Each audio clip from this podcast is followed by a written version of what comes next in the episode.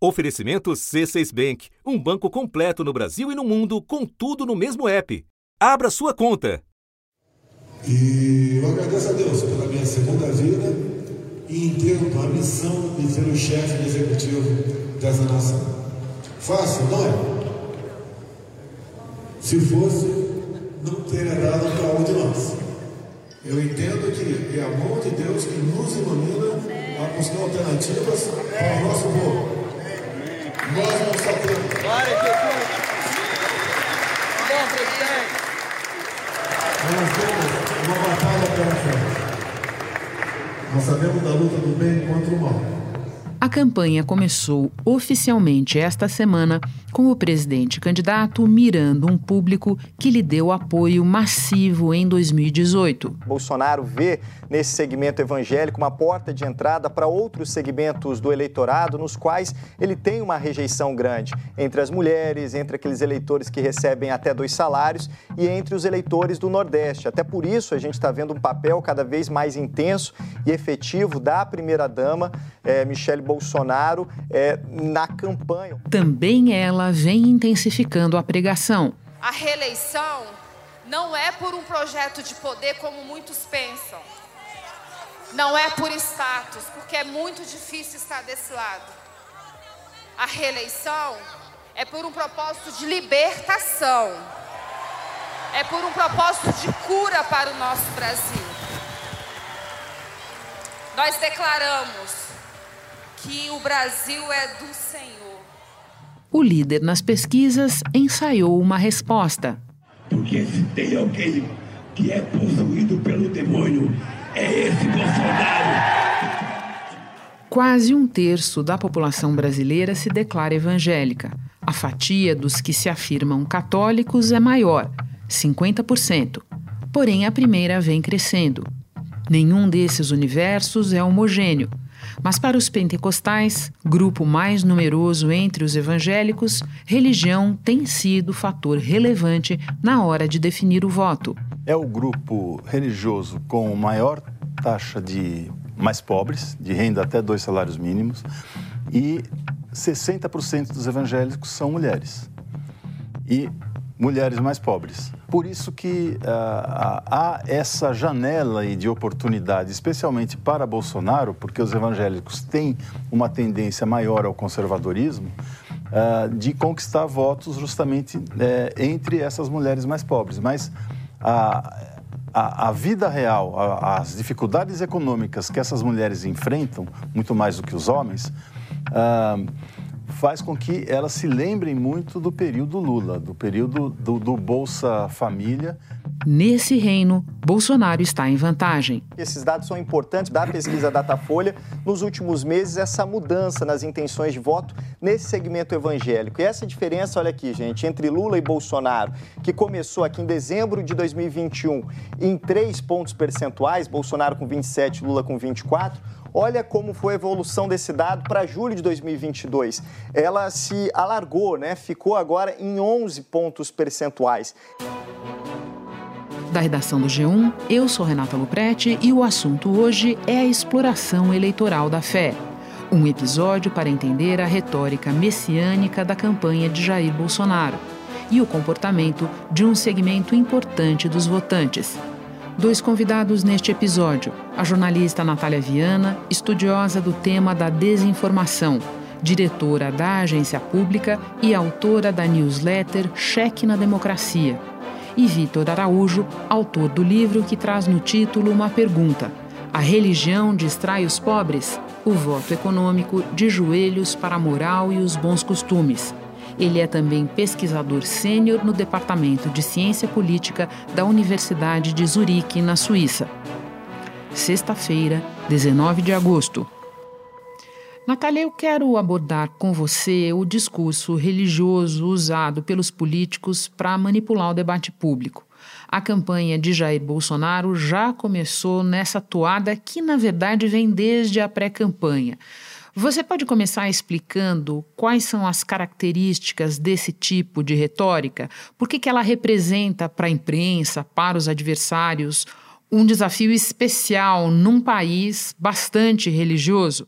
Olha, na verdade, assim, o discurso religioso nas campanhas, e não só nas campanhas, mas no dia a dia da política, cada vez mais ele tem ganhado espaço, né? E não existe um só discurso religioso. Se você olha os cristãos, né, as diferentes igrejas e denominações cristãs e evangélicas, você tem uma variedade, inclusive, de partidos e de personagens políticos que usam discursos diferentes, inclusive em momentos diferentes. É, eu comentava no artigo que eu publiquei essa semana que a gente acompanhou quando a gente fazia checagem a disputa para a prefeitura do Rio de Janeiro em 2016, no qual foi vencedor o Marcelo Crivella, né, o bispo Marcelo Crivella, que é da Igreja Universal. E eu dizia que aquilo foi um pouco um choque para mim como jornalista, porque nós estávamos checando frases e o Marcelo Crivella, ele venceu sem falar nada muito concreto. As, o que ele dizia era muito vago, era uma transmissão de uma sensação boa ele dizia eu vou cuidar das pessoas, ele dizia tenho fé em Deus, ele dizia ele não dizia muito o que ele pretendia de fato, não havia muito um plano muito concreto, sem querer, uh, obviamente, é, juntar todo mundo no mesmo balaio.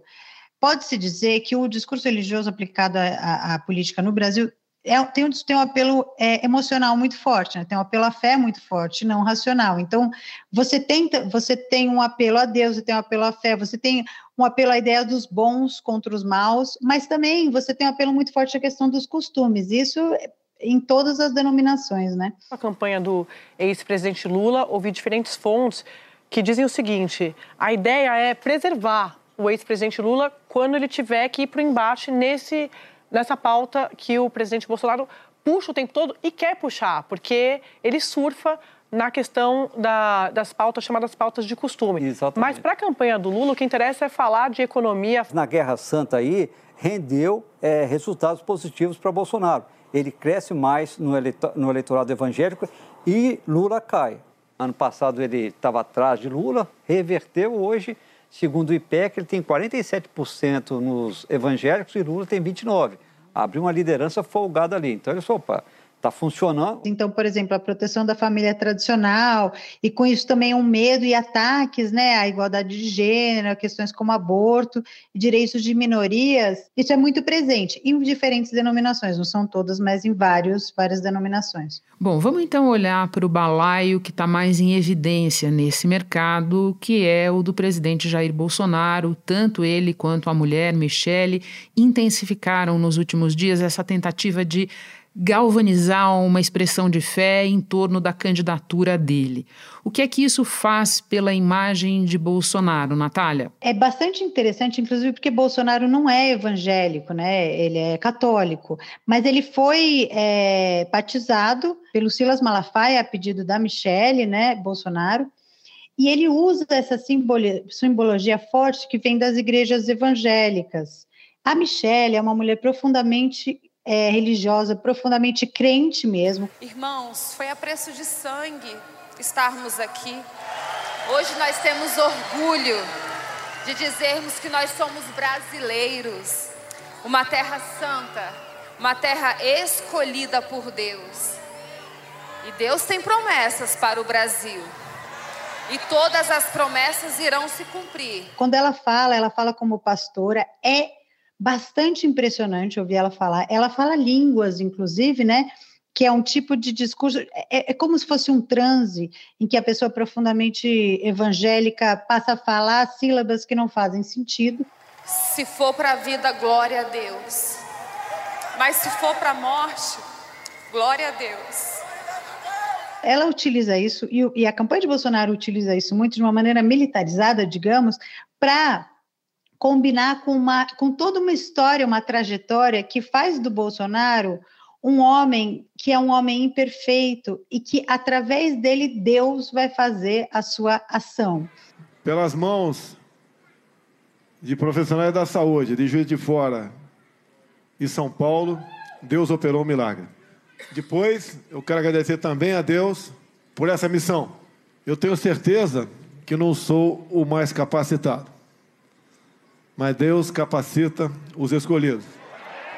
Isso é uma, faz parte da retórica evangélica, e eu lembro muito da professora Jaqueline Teixeira, pesquisadora da USP, falando isso, que a questão de que quanto mais imperfeito, mais você vai ser usado por Deus e Deus vai fazer através de ti. E nesse sentido, o que eles dizem é ajudar a evangelizar o Brasil, transformar o Brasil no Brasil completamente evangélico e livre dos demônios. E é por isso que a, a, a Michelle está usando muito a questão dos demônios, e ela falou, uma fala assim, profundamente infeliz para uma primeira-dama. Aquele lugar foi um lugar consagrado a demônios. Consagrados a demônios, cozinha consagrada a demônios, planalto consagrado a demônios. E hoje consagrado ao Senhor Jesus. Consagrado ao Senhor Jesus. Natália, pensando aqui enquanto você explica, em que medida essa retórica vem a calhar para um candidato que está disputando no cargo, que tem uma reprovação de 57% da população no momento e que poderia estar em dificuldade falando de assuntos mais checáveis, mais verificáveis, como a economia, por exemplo. Ai, vem muito a calhar. Por isso que uma das grandes questões, isso coloca uma grande questão para nós jornalistas, porque você questionar, destrinchar e, e, a maneira que você cobre esse tipo de discurso não necessariamente é uma crítica à religião ou às crenças de cada um. Eu conversei com a Cristina Tardáguila, da, da fundadora da Lupa, né? E ela falou uma coisa que eu achei fantástica. Agência de checagem. Agência de checagem, é, agência Lupa. Ela me falou: isso, é, é, essa narrativa tem que ser tratada como uma teoria da conspiração e não como uma visão religiosa do mundo. Porque aí você tem um, um inimigo muito claro que é associado ao demônio, no caso é o Lula, né? E o, e o governo do PT, mas não só isso também, né? É, quando a, a, a a Michelle fala que o Planalto foi consagrado a demônios no passado, ela, na verdade, está demonizando toda a era é, é, toda a era democrática, como se agora a gente estivesse num momento de limpeza do que foi a política. Era isso que eu ia te perguntar, porque quando eu ouço você dizer militarizada, eu me lembro desse texto recente teu, em que você traz ainda esse outro efeito do discurso, né? notadamente o dela, uma rejeição aos anos de democracia, e isso se conecta com a visão de muitos militares que cercam o presidente muitos militares, obviamente, que há muitos que ainda são, enfim, né, nostálgicos da ditadura, mas não só o próprio Bolsonaro, e aí nesse sentido as duas visões elas se casam muito bem, porque o Bolsonaro ele construiu toda a sua carreira demonizando, não demonizando, mas assim, criticando a democracia é, tocada pelos civis. Ele sempre fez é, apologia à ditadura, ele sempre disse que é, ditadura era melhor, que não houve tortura, etc, etc. Ele sempre defendeu aquele período como um período melhor. Ele nunca abandonou esse discurso. E os militares que são os mais próximos a ele têm sim uma visão nostálgica da ditadura, sem dúvida. E veem a nova república como um período que fracassou, que foi assodado pela corrupção, que os civis não souberam tocar o Brasil direito. E aí esse casamento entre essa visão militar e a visão dos religiosa cristão, cristã, ela funciona muito, né? Ela tem o mesmo sentido de rechaço à política, né? Rechaço à política civil, que também a gente vê um pouquinho ali no, no lava-jatismo. E eu também acho que é muito importante a gente sempre retratar que há diferentes lideranças evangélicas com outras visões. Então, você pode ter, por exemplo, gente que concorda que de fato o Planalto era consagrado a demônios, tem muita gente que discorda. Então, acho que é muito importante também sempre demonstrar que esse é um discurso, ele está sendo utilizado de maneira eleitoreira e tem outros, e tem muita gente dentre os evangélicos que discorda. Para terminar, Natália, a campanha do ex-presidente Lula tenta engatar um contra-ataque ao ser alvo de fake news nas redes bolsonaristas nessa seara discurso religioso e de ataques de intolerância mesmo, que é importante a gente destacar aqui, não, isso não é estratégia de campanha, intolerância religiosa é crime. De que maneira e com quais diferenças o ex-presidente também consegue ou não mobilizar esse discurso? Eu acho que é muito diferente. Aí eu acho que o Lula ele chega a brincar, né? Ele falou: "Ah, quem é o demônio é o Bolsonaro" e tal, mas não é uma não é uma coisa que é constituinte da figura dele. Veja, o Bolsonaro, por exemplo, ele usa o fato do nome dele ser Messias Bolsonaro, ele usa o fato da facada como se fosse uma prova de que ele ter sobrevivido significa que ele tem uma missão maior. O Lula nunca, nunca usou esses termos e nem deveria usar, porque não faz sentido. É um discurso de dar, dar comida para as pessoas, de trazer alimentação, dividir a riqueza, etc, etc. Voltando à mesma professora Jaqueline Teixeira, ela fez um, ela deu uma entrevista para a BBC que eu achei super interessante, que ela fala que quem vai definir essa eleição é o voto evangélico, mas o, e são as mulheres evangélicas mais especificamente, mas elas estão interessadas na proteção da sua família e, e, e, no bem material. Elas são, elas estão interessadas em ter o que comer, em ter emprego, e saúde e educação. Não necessariamente elas vão acreditar nesse discurso de que um é Deus e outro é diabo. Entrar nisso só fortalece um, enfim, uma, uma disputa, um, um, uma discussão de campanha que não tem nada a ver com o que de fato as pessoas estão sentindo no dia a dia. A situação econômica está péssima, a gente está saindo de uma pandemia, é, a inflação está enorme, ou seja, tem problemas muito mais sérios. Natália, é um prazer receber você de novo no assunto. Bom trabalho aí. Obrigada, Renata. Me espera um instante que eu já volto para conversar com o Vitor Araújo. Com o C6 Bank, você está no topo da experiência que um banco pode te oferecer você tem tudo para sua vida financeira no mesmo app, no Brasil e no mundo todo. A primeira conta global do país e atendimento personalizado, além de uma plataforma de investimentos em real e dólar com produtos exclusivos oferecidos pelo C6 em parceria com o JP Morgan Asset Management. Quer aproveitar hoje o que os outros bancos só vão oferecer amanhã? Conheça o C6 Bank. Tá esperando o quê? C6 Bank. Vitor, com a Natália Viana, eu falava sobre um tipo de retórica visto na campanha eleitoral. Com você, eu quero conversar a respeito de para quem esse discurso se dirige, o eleitorado evangélico. Você pode começar explicando para nós as diferenças e o peso da religião na identidade política de diferentes grupos evangélicos?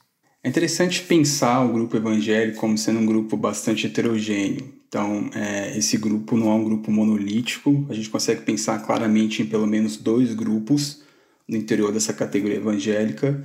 Um grupo conformado ali pelo que a gente costuma chamar de protestantismo histórico tradicional, como igrejas batistas, presbiterianos, episcopais, é, calvinistas e por aí. E um outro grupo é, das igrejas pentecostais, Assembleia de Deus, Deus é Amor, esses dois grupos, eles têm padrões de comportamento eleitoral muito distintos, é o que eu venho tentando mostrar na minha pesquisa. O primeiro grupo, os tradicionais, eles têm um padrão mais errático de comportamento eleitoral, eles não necessariamente é, rejeitam a esquerda, mas eles também é, não votam sempre para a esquerda. Mas esse segundo grupo, os pentecostais, eles têm um padrão de voto bem definido eles geralmente tendem a rejeitar candidaturas de políticos de esquerda e é para esse grupo especificamente que a campanha do Bolsonaro nesse momento está tentando mirar. E por quê? Porque esse é o maior grupo dos evangélicos. Os evangélicos pentecostais eles são cerca de 65% desse bolo total dos evangélicos. Então é uma expressão do eleitorado muito importante. Esse grupo sozinho a gente está falando entre é, 20% e 25% do eleitorado brasileiro. Então é por isso que a campanha do, do Bolsonaro vai continuar centrando forças nessa narrativa religiosa, porque é um eleitorado que tende a dar bastante retorno e é um eleitorado grande e saliente. Para que eu entenda melhor, aí você está se referindo tanto aos pentecostais quanto aos neopentecostais, é isso? Que eu estou me referindo especificamente aos pentecostais. Essa pergunta é ótima, tá? então só para deixar isso mais claro para o nosso ouvinte. Quando a gente está falando de neopentecostais, a gente está falando de uma segunda onda, uma segunda mais recente do pentecostalismo, que começou no final dos anos 80, que tem aí como principais expoentes, como por exemplo a Igreja Universal do Reino de Deus, Igreja Mundial. Essas igrejas elas têm um perfil um pouco diferente. Eu costumo é, brincar com os meus colegas que os neopentecostais estão uma espécie de centrão das igrejas. Opa, centrão a gente entende aqui no assunto, temos nos dedicado bastante a isso. Perfeito, então nosso ouvinte todos aqui vai conseguir acompanhar bem essa, essa espécie de, de relação, porque é, só para exemplificar, em 2014, quando todos os pentecostais batiam fortemente é, na candidatura da Dilma porque naquele momento havia o um entendimento que ela tinha feito algum esforço para descriminalizar o aborto em alguma direção, A única igreja que defendia naquele momento a Dilma era, era Universal. O Edir Macedo chegou a lançar uma cartilha pró aborto, dando, citando versículos bíblicos falando que Jesus apoiaria o aborto se ele tivesse aqui agora. Então, a, a, a relação da Universal é, com, com os partidos de esquerda é um pouco diferente, uma hora está para cá, uma outra está para lá. É um discurso um pouco menos consistente do que o do pentecostalismo. Se você pegar a liderança da Assembleia de Deus, na eleição de 89, ele já tinha um discurso muito parecido com o que tinha em 2018, por exemplo, dizendo que o Espírito Santo tinha indicado que tinha que votar para o Collor porque o Lula fecharia igrejas, porque a esquerda queria acabar com a família. Então esse discurso ele vem ganhando contornos diferentes ao longo do tempo, mas sempre de forma muito consistente e sólida,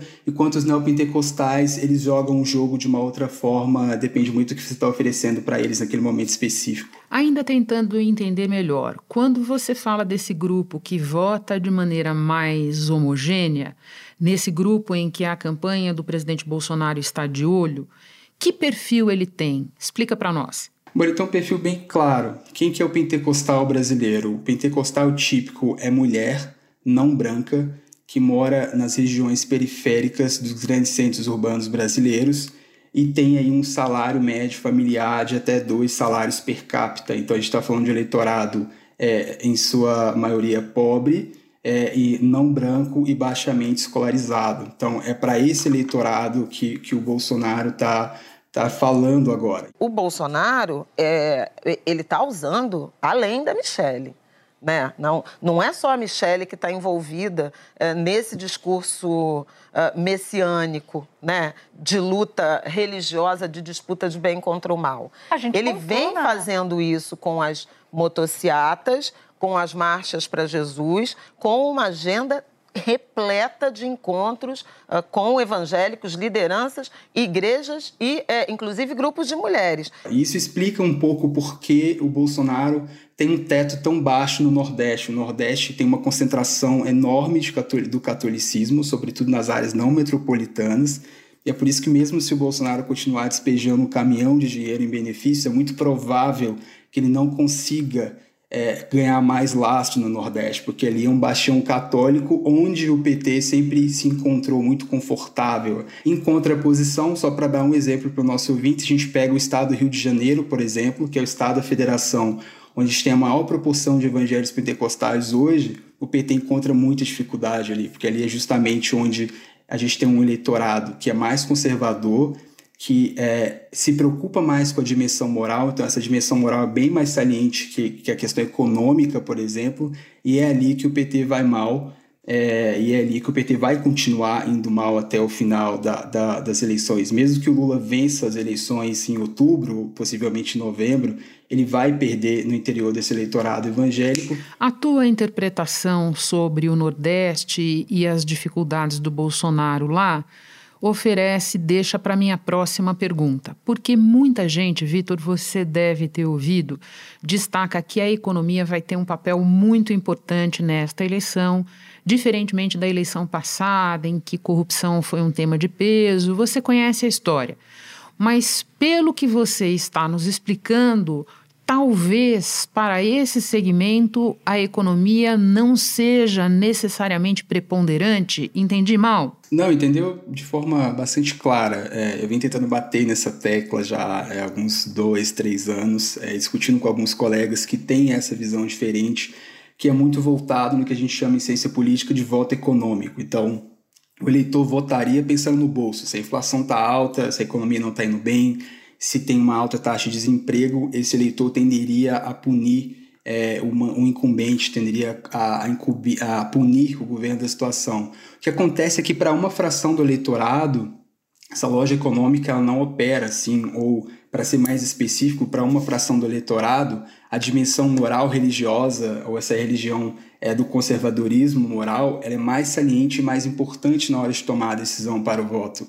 Nos bancos das igrejas evangélicas, um medo tem influenciado o pensamento político. O risco de templos serem fechados caso a esquerda governe o país. Eu acredito que se a esquerda entrar, eles vão tentar, tentar fazer isso. O que, que a senhora acha isso? Porque eles não gostam. Eles não gostam. Então, se eles estão com poder na mão, porque a gente sabe que, a, que o, eh, todos os países que o comunismo manda, né, que a esquerda manda, é uma represária grande. O deputado federal e pastor da Assembleia de Deus, Marco Feliciano, do PL, assumiu que tem pregado sobre o risco de fechamento de templos. Falamos do risco de perseguição. Uma perseguição que pode culminar com fechamentos de igrejas. No púlpito eu não sou político, eu sou pastor. A forma como o Bolsonaro está tentando estruturar essa discussão agora, do ponto de vista eleitoral, é a forma mais inteligente. Ele está tentando criar uma contraposição entre nós e eles, mas usando esse discurso moral, que olha, a gente não está lutando contra a esquerda, a gente está lutando contra uma visão que quer sexualizar seus filhos, que quer acabar com a sua família, que quer fechar a sua igreja. Então é nesses termos que a discussão vai continuar sendo colocada pelo Bolsonaro, porque é essa dimensão moral que fala mais ao coração dessa porção do eleitorado. Isso não quer dizer que a economia ela não seja importante para ninguém. E é exatamente por isso que o, que o Lula continua conseguindo ter tração eleitoral nesse momento. Mas o ponto que eu venho tentando salientar é que essa porção do eleitorado que se preocupa menos com, com a economia é a porção do eleitorado que mais cresce. E em 10 anos, quando os evangélicos forem maioria no Brasil, não serão simplesmente os evangélicos. Na verdade, esse crescimento ele vem sendo puxado pelos pentecostais, que já são maioria hoje, e em cerca de 10 anos eles serão 30, 35% eleitorado. E é exatamente por isso que o Lula vem tentando o esforço de tentar se comunicar com esse eleitorado, porque ele sabe que é um esforço que não é importante apenas para o agora, para o hoje, mas pensando para eleições que virão, porque essa é uma porção do eleitorado e talvez é seja a única porção do eleitorado que continuará crescendo nos próximos anos, nas próximas décadas. Vitor, para terminar, com base em tudo que você explicou, qual seria, do ponto de vista do Lula e do Bolsonaro, a mensagem mais, eu ia falar funcional, mas que mais potencialmente encaixe com esse grupo? Eu acho que para o Lula é, é uma, é uma lógica nesse, nesse caso, neste momento, de tentar remediar um pouco a situação. Entre os, os outros evangélicos, entre protestantes históricos tradicionais, a esquerda ainda tem alguma entrada, é tentar consolidar é, e angariar o máximo de votos possível entre esses eleitores e tentar convencer uma, uma fração dos pentecostais que a vida deles piorou é, durante os governos Bolsonaro, que eles estão indo no mercado e comprando um leite a 10 reais, que eles têm um emprego pior, que as condições de vida pioraram em, em, de modo geral. Ele, na verdade, é um fariseu que está tentando manipular a boa fé de homens e mulheres evangélicas. Ele não cuidou do povo, mas faltando três vezes, ele resolveu aumentar o auxílio emergencial para 600 reais mas eu acho muito pouco provável que isso seja convincente para os eleitores pentecostais. O Lula, repito, fatalmente vai perder no eleitorado evangélico. Eu acho que a questão aqui, é, a gente está falando é de quanto vai perder. Estou te ouvindo falar e estou imaginando uma lógica quase como a do Bolsonaro no Nordeste. Sabe que vai perder, mas está tentando tirar um pouco de diferença lá, é isso? Exatamente. Em 2018 foi, foi 70-30, foi 70% dos evangélicos votaram no, no Bolsonaro. Eu estou apostando que vai ser um pouco menos esse ano, porque tem um pouco de contra-reação dentro do movimento e lideranças também, sobretudo no movimento tradicional histórico, tentando se contrapor ao Bolsonaro. Então, acho que a gente vai voltar para um padrão pré-2018. O que, que a gente tinha entre 2010 e 2014? Algo ali entre 60 e 40. Eu estou apostando que vai ser isso de novo, níveis pré-2018. Eu acho que para o Bolsonaro, é, ele vai tentar trazer essa discussão moral, essa, essa dimensão religiosa, essa identidade religiosa para o centro do debate, que é onde ele vai melhor, é onde ele, ele se sente confortável. Vitor, muito instrutivo conversar com você. Eu te agradeço e agradeço especialmente, vou contar aqui para quem nos ouve, porque nós estamos conversando no final da tarde, horário do Brasil, e tarde da noite na Suíça, onde você está. Então, não vou falar nem bom trabalho, bom descanso para você. Muito obrigada. Muito obrigado, Renato. Muito obrigado aos telespectadores. Um prazer estar aqui. Por fim, se você quiser se aprofundar num tema correlato ao deste episódio, temos o de número 502, chamado Militares de Novo no Poder As Origens, baseado no livro da Natália Viana. Este episódio incluiu um áudio do jornal cearense O Povo.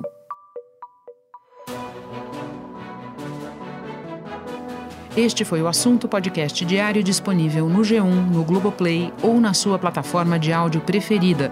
Vale a pena seguir o podcast na Amazon ou no Spotify, assinar no Apple Podcasts, se inscrever no Google Podcasts ou no Castbox e favoritar na Deezer. Assim você recebe uma notificação sempre que tiver novo episódio. Comigo na equipe do assunto estão Mônica Mariotti, Isabel Seta, Tiago Aguiar, Lorena Lara, Gabriel de Campos, Luiz Felipe Silva, Tiago Kazuroski e Etuos Kleiter. Eu sou Renata Loprete e fico por aqui. Até o próximo assunto.